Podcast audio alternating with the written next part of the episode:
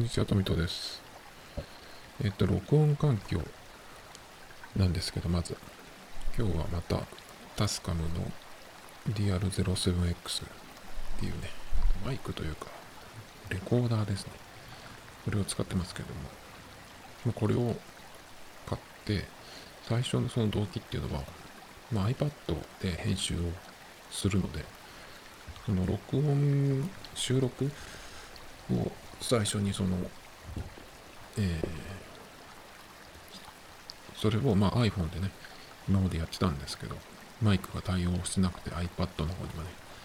なので、これを使って、これを iPad につなぐことで、録音から編集まで全部そのエアドロップでファイルをやり取りと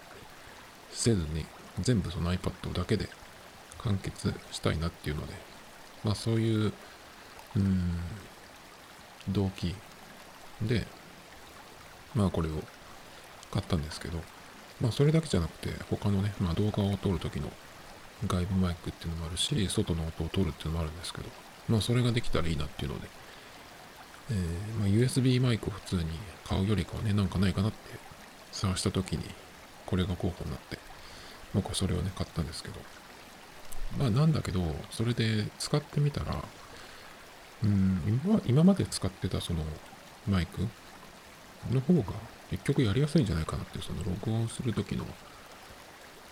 うん、操作だったりとか、アプリだったりとかね、まあその、その辺もろもろを考えると、その今までのやつがベストだったんじゃないかなっていうことでね、まあ、2回ぐらい、その、タスカムで撮って、その後は、もう2回ぐらいかな、あの、元の手話の MV5 にね、変えてやりまして、今日はまたタスカムで撮ってるってさっき言ったっけかな。今ちょうど、その、録音する iPhone が、今、ちょっとね、そろそろ充電があと20%とかになりそうなんで、まあ、充電しまして、だけどまあそういう時っていうのは今までだったら、その充電がまあ50%とかね、溜まるまで待ってるえー、いたんですけど、今はこれがあるんで、今日はこれで撮ろうかなと思って。で、そこの前も言ったんですけど、その、このマイクっていうのは、えっ、ー、と、ステレオで撮れるんですね。手話の方はモノラルなんですけど、ステレオで撮れるので、えー、撮れるんですけど、こう喋ってる時に、ちょっとこう、例えば、紙を見たりとか、画面を見たりとか、っていう風にするときに、ちょっとこう喋りながら顔が横を向く時があるんですけど、そうすると、うん、ちょっとこう、左に寄ったり右に寄ったりするんですよ。音声がね。それがちょっとその意図的じゃない分、音楽とかだと、例えばその、えー、左右に音を振ったりっていうことがありますけど、そうじゃなくて、喋ってる時に左右に触れるっていうのがちょっとなんか変だなと思って。だからモノラルで録音した方がいいなと思ったんですね。だけど、そうすると、これを使ってる意味がないんじゃないかなっていうところで、まあそういうのもあったりして、あの、結局、まあ、今まで使ってたやつがベストかな、みたいなことをね、思って、えっ、ー、と、元のやつに戻して、で、また今回は、その充電の関係でね、ガスカムで撮ってるんですけど、まあ、これも乾電池3本。必要なんで、3本じゃない2本。必要で単酸乾電池なんですけど、でも結構バッテリーを持ってくれるんで、今のところまだメモリ3つ。で、しかもそうしたの買った時についてきたやつですね。それの、それを入れてるんで、まあそれを考えると結構バッテリーの持ちはいいのかなっていう気がするんですけど。で、じゃあこれを何に使おうかなっていうことで、まあ、外に持って行ってなんか音を取ろうかなとか、あとは動画を撮るときに、えっ、ー、と、まあ、僕はカメラは iPhone と Galaxy しかないので、まあ、iPad もあるけど、それで撮るっていう感じですかね。まあ、ちょっとカメラはあってもいいかなとか思ったんですけど、あんまりそのものが増えると、またなんだろうな、それぞれ充電とかね、いろいろ必要なになったりとか、ファイルのやり取りがどうだとかね、めんどくさいのも嫌なんで、なるべくその、うん、iPhone と iPad と Galaxy っていうこの中でなんとか収めようっていう風に思ってるんですけど、で、そのためのものを買いまして、昨日だっけかな、届いたんですよ。で、何を買ったかっていうと、まず、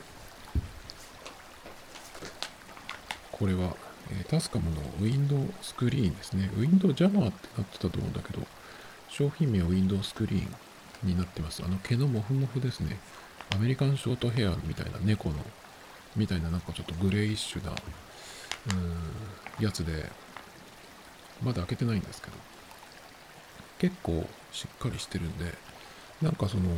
これをつけて喋るっていうのもいいかなと思ったんですけど、なんかそのレビューを見たら、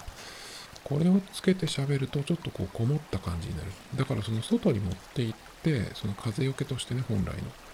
使うんだったらもちろんいいんだけど、喋るっていうことに関してはね、うん、ちょっとこう、なんだろうな、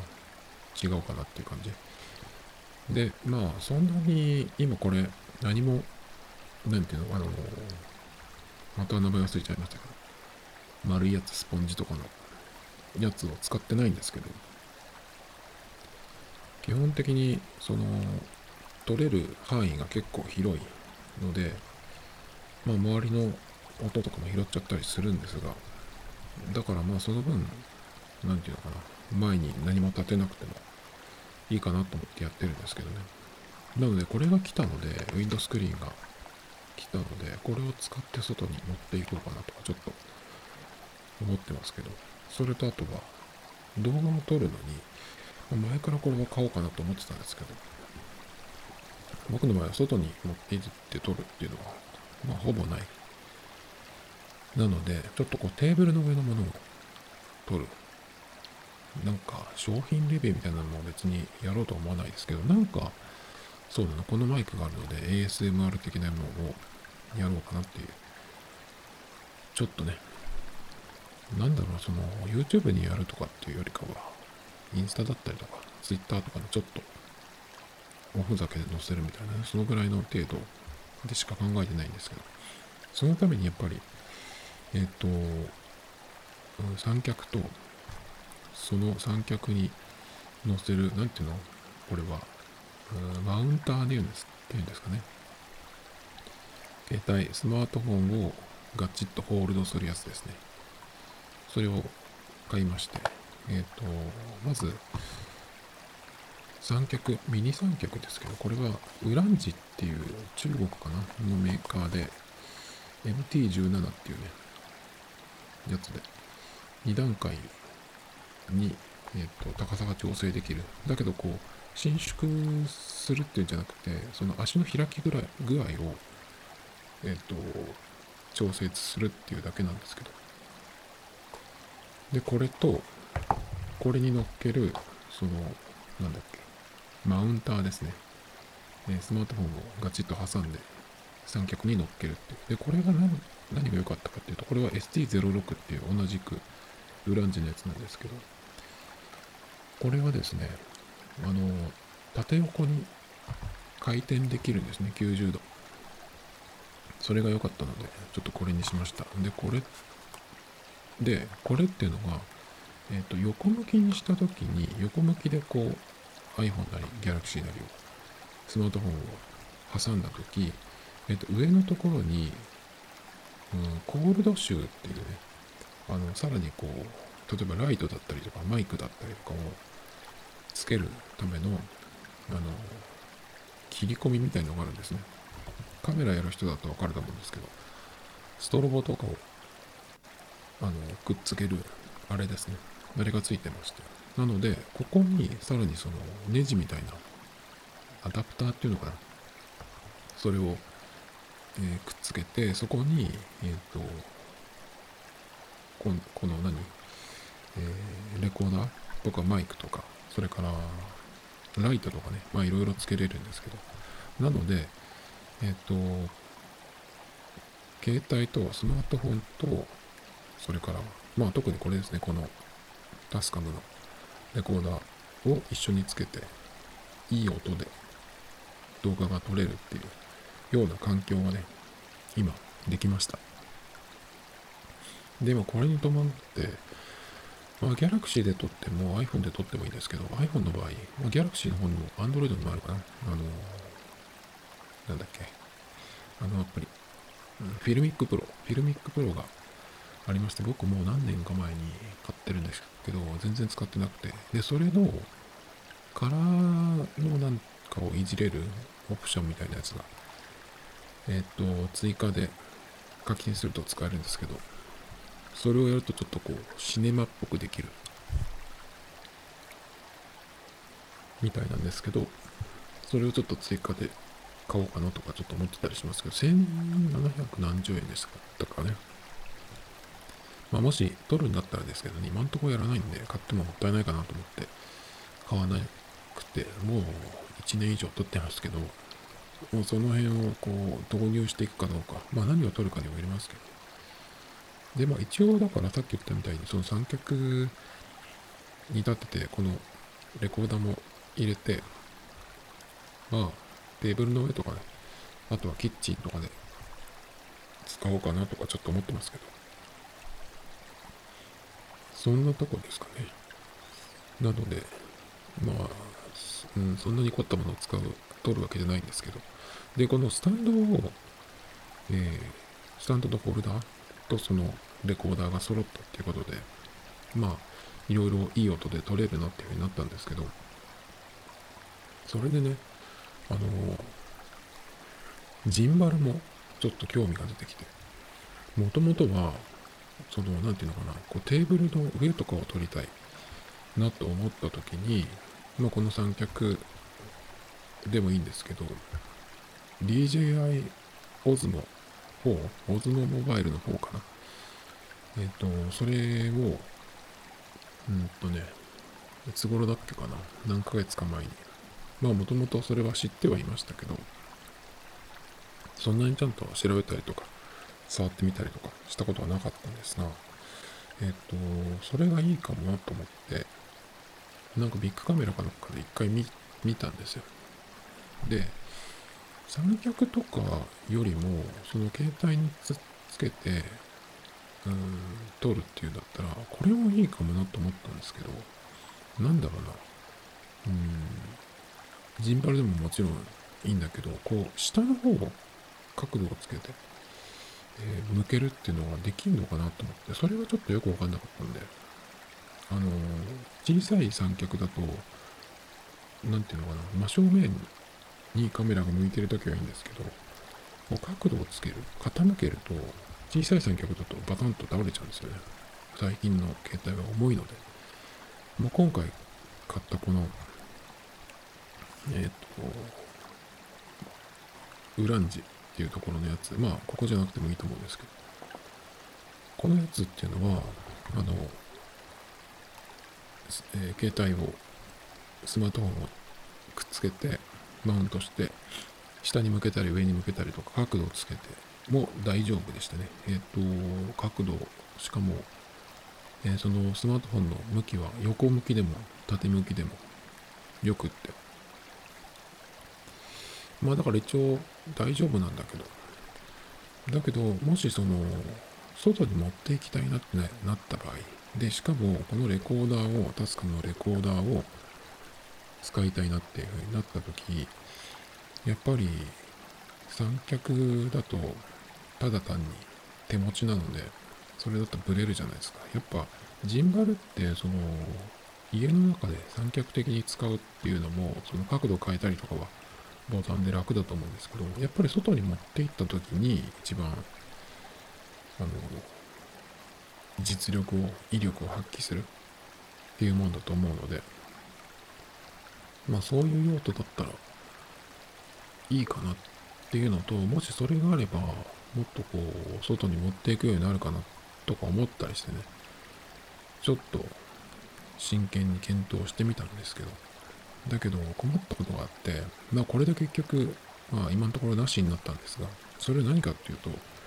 えっ、ー、と、外部マイクですね。外部マイク。だから今は、この三脚の上に、えーこのホルダーでえっ、と、スマートフォンと、それから、このレコーダーね、これを、えーくっつけて動画を撮るっていうことができるんですけど、そのジンバルで同じことをやろうと思うと、ちょっと難しいっぽいんですね。まず同時にマウントする、くっつけるっていうのはちょっとできないっぽい。で、横に、あの、特にその、なんだっけな、携帯が、えー横向きの場合、その場合はもしかしたらできるかなとか思ったんですけど、縦向きにした場合ですね、縦向きにした場合に、えっ、と、このステレオのレコーダーをちゃんとこう左右に向けてセッティングするっていうのができない。それはあのジンバルだけじゃないんですけど、この三脚に立ってた時もそうなんですが、えっとね、横向きにして、その上にさらにこう、レコーダーをくっつけるっていうような組み方はできるんですけど、これを、えー縦向きにした場合ですね。携帯を縦向きにした場合。そうすると、縦向きにした上に、うん、そのマイクとかレコーダーを載せるっていうのができないんですよね。だから横向きのままだったらできるんですけど、それだと、その左右を取りたいのに、その右と左が上と下になっちゃう。だから変な取り取り方になっちゃうんですね。だからモノラルにすればまあできるんだけど、それだとちょっと意味がないっていうかな。なんでそれがちょっとダメじゃんと思って、せっかくジンバルを持っても意味がないのかなっていうことでね。まあ、横向きで常に撮ればいいんだけど、うん、なんていうのかな、見る人がやっぱり縦向き？まあ YouTube とかは最初からあの横向きだと思うんですけど Twitter とかに動画を載っけるとかっていう場合はみんな縦で見ると思うんで。ちょっとその縦向きで左右に左右のこうステレオでこのレコーダーを使って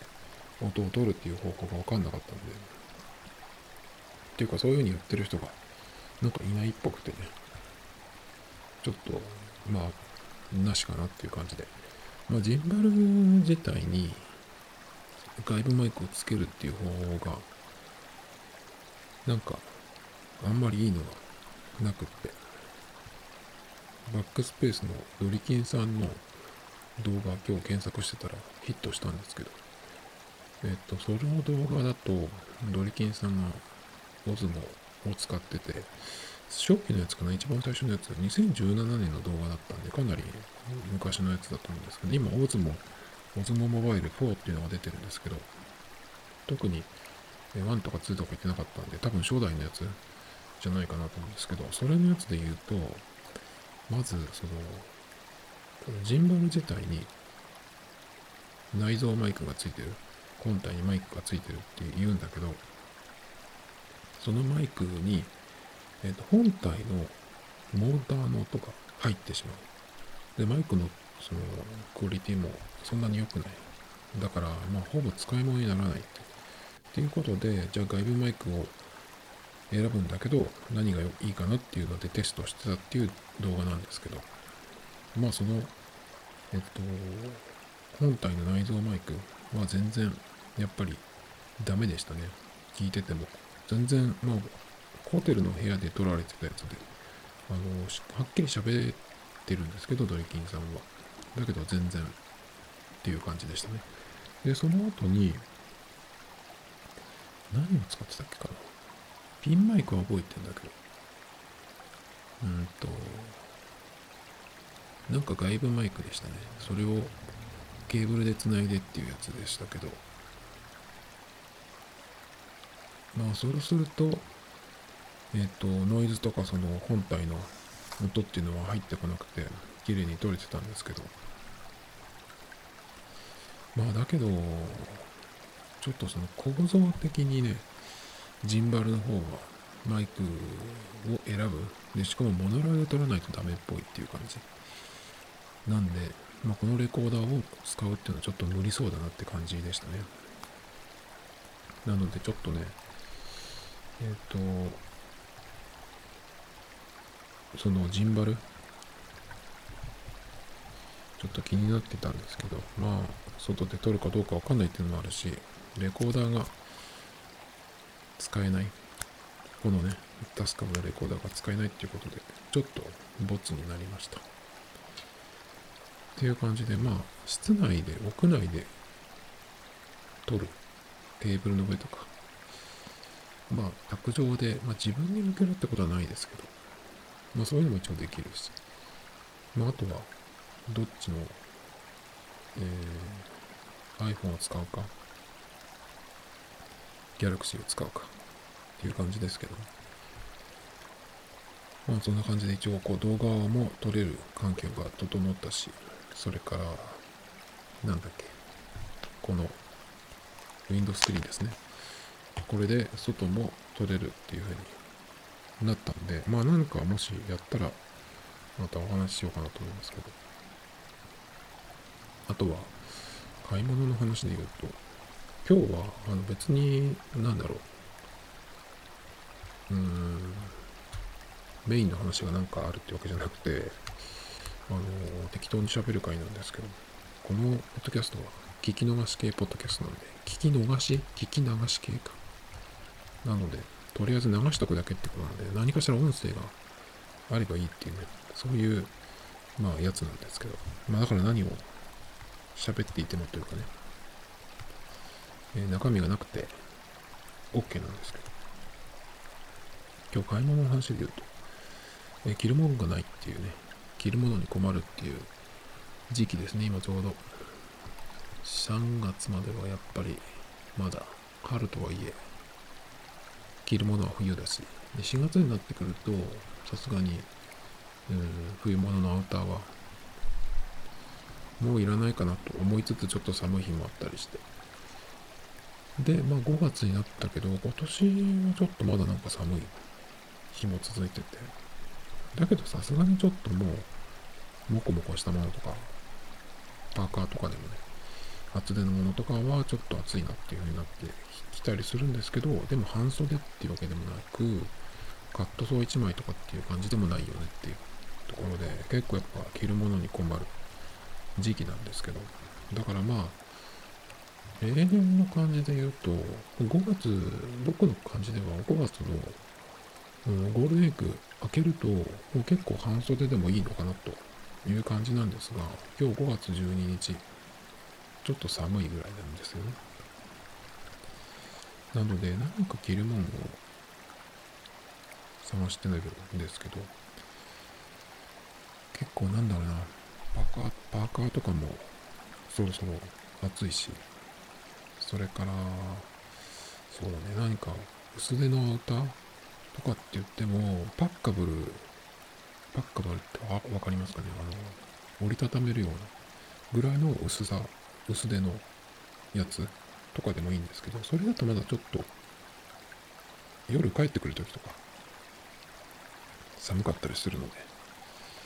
うん、ちょうどいいのがないかなっていう感じで、で、思い出したのが、コーチジャケットっていうやつがあるんですけど、これはいろんなブランドから出てるやつで、ステンカラーの襟で、ナイロン製の、その割とこう、ボックスシルエットみたいな感じのね、えっと、昔からある形みたいですけど、ジャケットでいろんなところが出してるんですよ。スポーツメーカーも出してるし、まあいろいろあるんですけど。で、ノースフェイスのやつを、それを僕は秋ぐらいになんか買おうかなと一瞬思った時があって、11月か12月にもうそろそろ入るかっていう時にそれを買おうかなっていうふうに思ったんですけど、なんかちょっとその時の感じでは、それじゃ寒いかもっていう。で、もうちょっとすればさ、厚手のコート、冬物の、本格的な冬物のアウターを着るっていう時期なんで、今これを買っても、果たしてそんなに使う時があるかなって考えて、買わなかったんですよね。まあその、えっ、ー、と、ノースフェイスのコーチジャケットなんていうのは一年中ある買えるので、まあ、いつでも買えるんですけどだから春ぐらいとかもし必要だったら買おうかなとか思ってたんですよねそのその時見た感じではちょっと、まあ、12月ぐらいになってきたらもう寒くて着れないっていう風になるかなと思ってたんですけどなんで今ぐらいにちょうどいいかなと思ってこの間ちょっと実物を触りに行ってきたんですけどこの5月の晴れの日ですね。晴れた日に触ったらちょっともうこれ無理かもっていうぐらいの厚手っていうわけじゃないんだけどさっき言ったそのパッカブルっていうもっとこう折りたためるぐらいの薄いナイロンのやつとかに比べるとあの厚いんですよ厚手。商品説明のところにはねあの程よい厚みとかって書いてあるんですけど厚さっていうよりかはもう今ぐらいの時期になるとうん風は避けたいけどちょっとその通気性は欲しいよねっていうところがあるんですけど雨風はかなりしっかり防いでくれる素材なんですがあの通気性っていう意味では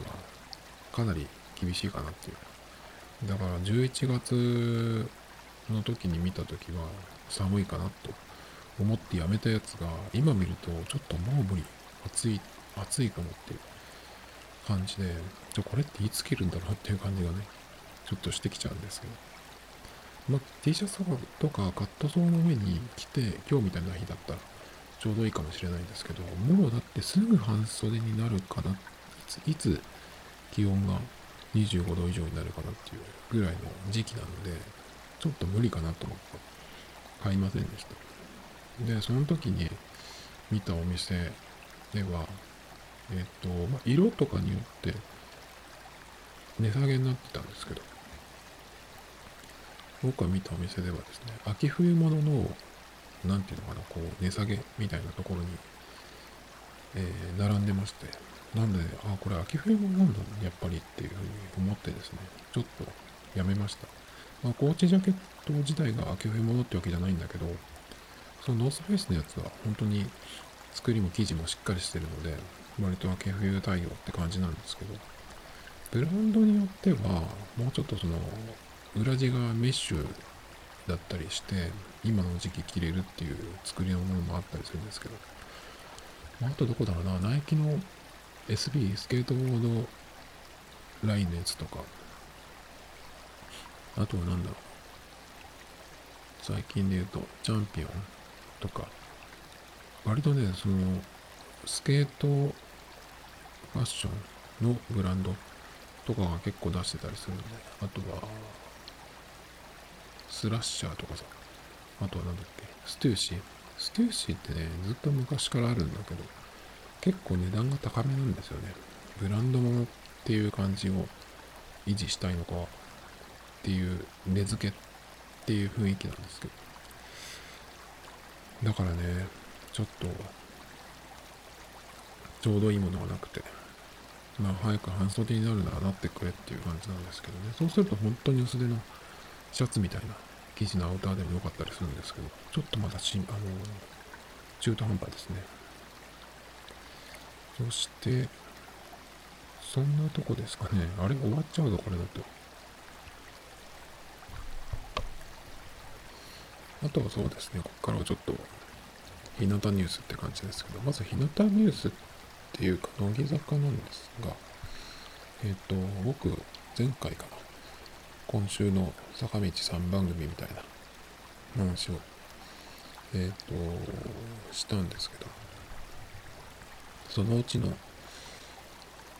えっ、と、乃木坂の番組ですね、乃木坂工事中が、えっ、と、YouTube 配信、見逃し配信というか、えっ、と、放送終了後に YouTube でも見られるようにするだかな、なるだかなっただかっていう話が出てまして、ええと思って。この番組、3番組はそれぞれ違うんですよね。この春ぐらいから、あの、その見逃し配信みたいなのに対応していて、で、多分作ってるとこ同じだっけかな。みんなちょっと違うのかな。あと、局がテレ東でやってるけど、テレビ愛知だっけかな。なんか、だったりとかして、結構バラバラなんですけど、バラバラだっけかななんだけど、この3番組が、3番組の、その、見逃し配信というか配信方法が違っていて、避難は有料なんですね、避難だけは。どこで見るんだっけ ?DTV チャンネルだっけ？そこっていうのはね、えっ、ー、と、オンデマンドじゃないんですよ。その自分が見たい時に見れるっていう、その、ネットフリックスとか Amazon プライムビデオみたいなやつじゃなくて、この時間っていうふうに決まってるんですよね。なんでネット配信なのに、そんな方向でやるんだろうっていう、ちょっとすっごい謎なんですけど。一番、一番いい番組がなんでっていうね、まあだからその、自信があるからっていうのもあるかもしれないんですけど、それだと、全国ネットじゃないのとそんな大して変わらないんじゃないって気がするんですけどね。それと、あと、えー、そこさく、桜坂の番組は、ギャオですね。無料のギャオ。そこで、えっ、と、見逃し配信やってますね。それはいつでも見たい時に見れます。で、今度、その、乃木坂工事中が YouTube で配信ってことで。で、この番組は唯一、あのー、全国ネット？全国ネットかな？静岡では確か、なんか平日の変な時間の夜中のものすごい深い時間に2時とかにやってた気がするんですけど、一回なんかたまたま見かけたことがあったんですけど、まあその時間に見ること多くはないですけどね。なんで、だからちょっと、うん、その YouTube でもやるってあったんで、今週のやつから、あの、公式のその、えー、見逃し配信っていうの、それで YouTube で見ようかなと思ってたんですよ。で、終わった後に、次の日ですね、月曜日になってから、あのまあ、いつも通り、その番組名で検索したんですけど、なんか、公式っぽいやつが出てきてなくて、いつも通りのやつ、どっかの誰かが勝手に上げてるやつですね。まあ、それで見たんですけど。だから、えっと、その記事では出てるんですけど、うーん、YouTube で配信するっていうのはね。だけどなぜか、わかんない。どれがそうなのかっていうぐらいのやつで、まだ出てないのか、嘘なのか。でもそんなに僕も見れればいいからさ、どれでも。そんなにこう探してはいないんですけど。だから番組名で検索して出てきたら見ようと思ってるんですが、今週の月曜日の段階では出てきてなくて、あれって感じなんですけど。まあそんなとこですね。だから、えっ、ー、と、公式で YouTube 配信。でもこれってめあの珍しいなっていう気がしますけどね。TVer でもないし、うん、こういうのできるんだったらみんなやればいいのにと思うんですけど、やっぱりその広告出してる会社がこの時間に見るからこの広告を出してるっていうのもあったりするっていうのがあると思うので、まあ、そういうところの関係なのかわかんないですけど。でも、その避難の、えー、オンデマンドじゃない配信時間が決まってるやつ、それは本当にもったいないと思うね。しかも有料、有料でさ、本当だからガチのお日様って呼ばれる、呼ばれる、しかも名乗っているような人じゃないと、それを使ってみようと思わないんじゃないかな。僕も全く、それで見ようとは思わないし、もしだから全部その誰か勝手に上げてるやつが完全に見れなくなったら僕はもうそれでいいやというぐらいなんでね。それだとさ、もったいないじゃんね。だってテレビでやってるものでしょ、もともと。だからもっと広くやればいいのにって思うんだけど、なんかこういうところがやっぱテレビ局なのか制作会社なのかうんそのタレント事務所なのかわかんないですけどなんかやっぱり一番そのえっ、ー、と広い入り口ってやっぱり冠番組だと思うんでそこはなんかケチらずにやった方がいいんじゃないと思うんですけど。そして他にはですね今回まあ日向ニュース結構しょうもしょうもないやつですけど。これびっくりしたんですけど5月7日に上がってた記事ですけどうんとレアル・マドリードのバルトラ選手っていう人のえー、あ、でもレアルのバルトラって書いてあるけど、これ多分移籍したんですよね。レアル・ベティスの、えー、日本版のツイッターのアカウントにバルトラ選手っていう選手が、バルトラっていう選手が、なんか日本語であの挨拶してるんですけど、その日本語が何て言ってるか、えっ、とね、これがね、え、バルトラの日本語チャレンジっていう風になってるんですけど、何て言ってるかっていうと、あれなんですよ。あなたのハートにゲーゲンプレス言ってんですよ。絶対意味わかってないですよね。これって何かっていうと、あの、影山優香さんの最近のなんか自己紹介。よくだからサッカー番組とかにすごい出始めた時に、このキャッチフレーズというか、で、えー、自己紹介してそれは一体何ですか的な、まあ、つかみですよね。で、こう、よく言ってたんですけど、最近はでもあんまり言ってないかな。結構もう一通り言ったのかなっていうところで、それを、この、なぜか、バルトラ選手が訳も分からず言わされてるっていうことで、その、影ちゃんの、えー、キャッチフレーズが、まあ、世界デビューみたいな感じになってるんですけどね。これは、まあ、こういう、なんていうのかな、ところの拡散みたいなのも狙ってだと思うんですけど、ちょっとでもナイスだなと思いますけど。それからですね、えー、っと、これかな？これも、いつだっけこれ？うーんと、これが、ねぶちゃんの話題なんですが、5月8日、ちょっと前ですね。有吉さんの番組で、まさかの、ねぶちゃんの私服コレクションが石鹸に出てしまうってことで、これ最近なんですよね、ひなあいで、お寿司が、ひあの、ねぶちゃんの私服がすごいえー、個性的だっていうね、個性的っていうかもうどこでそれ、その見つけてくるんだぐらいのやつ。これで思い出したのは、あれですね、あの、フリーアナウンサーの赤江さん、玉結びの赤江さん。もう僕、結構聞いてないですけど、赤江さんのそのファッションセンスがたまに超独特な時があって、なんか